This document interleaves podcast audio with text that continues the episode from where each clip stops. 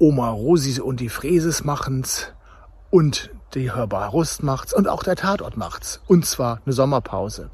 Die sind gerade in der Sommerpause und der Auf geht's der Reha-Blog und Auf geht's der Reha-Podcast gehen auch in eine Pause. Und zwar im August und im September. Aber ihr müsst auf keine Sendung verzichten. Wir wiederholen einige Sendungen in dieser Zeit und ja, dann sehen wir uns wieder im Oktober. Bleibt gesund, bis dann. Tschüss.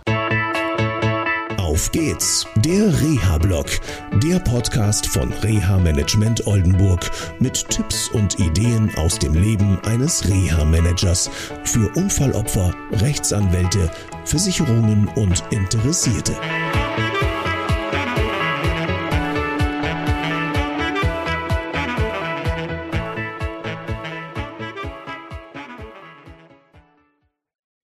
Hallo und herzlich willkommen zu einer neuen Sendung von Auf geht's, der Reha-Blog.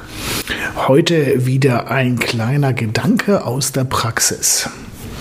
Ähm, die Corona-Zeit hat mich persönlich, und das habe ich ja schon mal kurz berichtet, ähm, ja, dazu genötigt, meine Flexibilität äh, zu schulen, beziehungsweise nochmal anzuspitzen und zu gucken, wie löse ich eigentlich meine Fälle weil das Problem war und ist teilweise immer noch, dass ähm, Reha-Kliniken einfach zugemacht haben und dann die betroffenen Unfallopfer nach einer Operation ja, zu Hause im wahrsten Sinne des Wortes rumlagen und nichts passiert ist oder auch in ganz schlimmen Fällen teilweise in Pflegeheimen untergebracht worden sind, aber natürlich auch mit einer entsprechenden Gefährdung.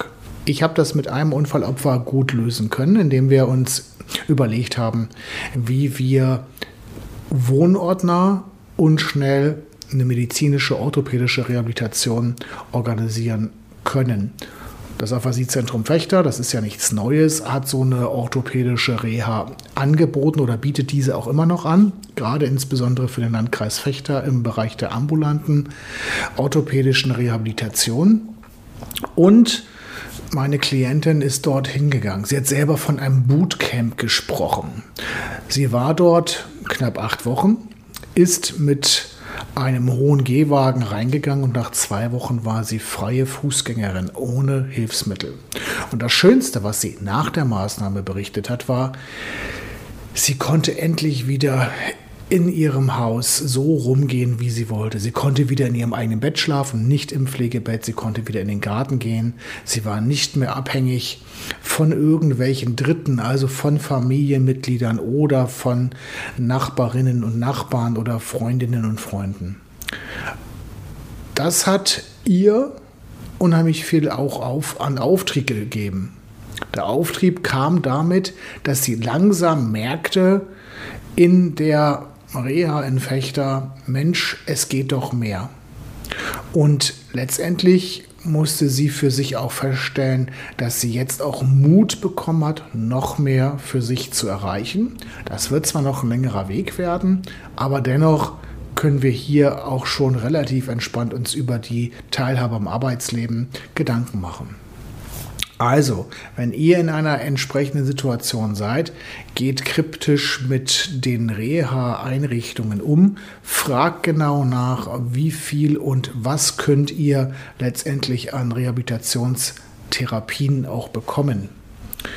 In Fechter war es so, dass die Betroffene mir berichtete, sie hat mehr als 40 Therapieeinheiten die Woche gehabt. Deswegen sagte sie auch Bootcamp. Ich sprach vorhin davon.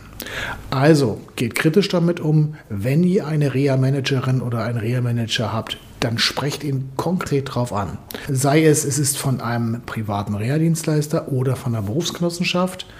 Ihr könnt mir auch gerne eine persönliche Nachricht schicken und ich gebe euch dann die notwendigen Informationen. Das war's hier erstmal aus dem Auf geht's der Reha-Blog. Habt eine schöne Zeit. Bis zur nächsten Sendung. Tschüss.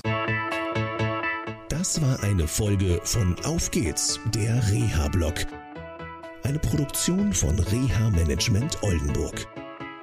Weitere Informationen über uns finden Sie im Internet unter www.der-rehablog.de.